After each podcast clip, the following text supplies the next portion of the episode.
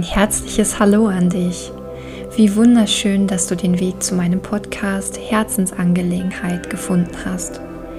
Dieser Podcast richtet sich an Mamis, an alle, die es noch werden möchten, sowie an vielseitig interessierte Menschen. In meinem Podcast wirst du Folgen zum Alltag einer Mama, Schwangerschaft, Geburt, das erste Jahr mit dem Baby, Hochsensibilität und Achtsamkeit und noch viele weitere finden. Ich bin davon überzeugt, dass der Austausch von positiven Gedanken und Sichtweisen sehr inspiriert und möchte euch mit diesem Podcast ein kleines Geschenk machen. Also liebe Mami, bleibe positiv und genieße die kleinen Glücksmomente mit deinem Liebling oder auch Lieblingen. Nimm dir eine kleine Auszeit von deinem Mama-Alltag, höre dir eine Herzensangelegenheit von mir an und sei dankbar. Dankbar für das Mama-Sein. Ich wünsche dir jetzt einen glücklichen Tag und vielen Dank fürs Zuhören.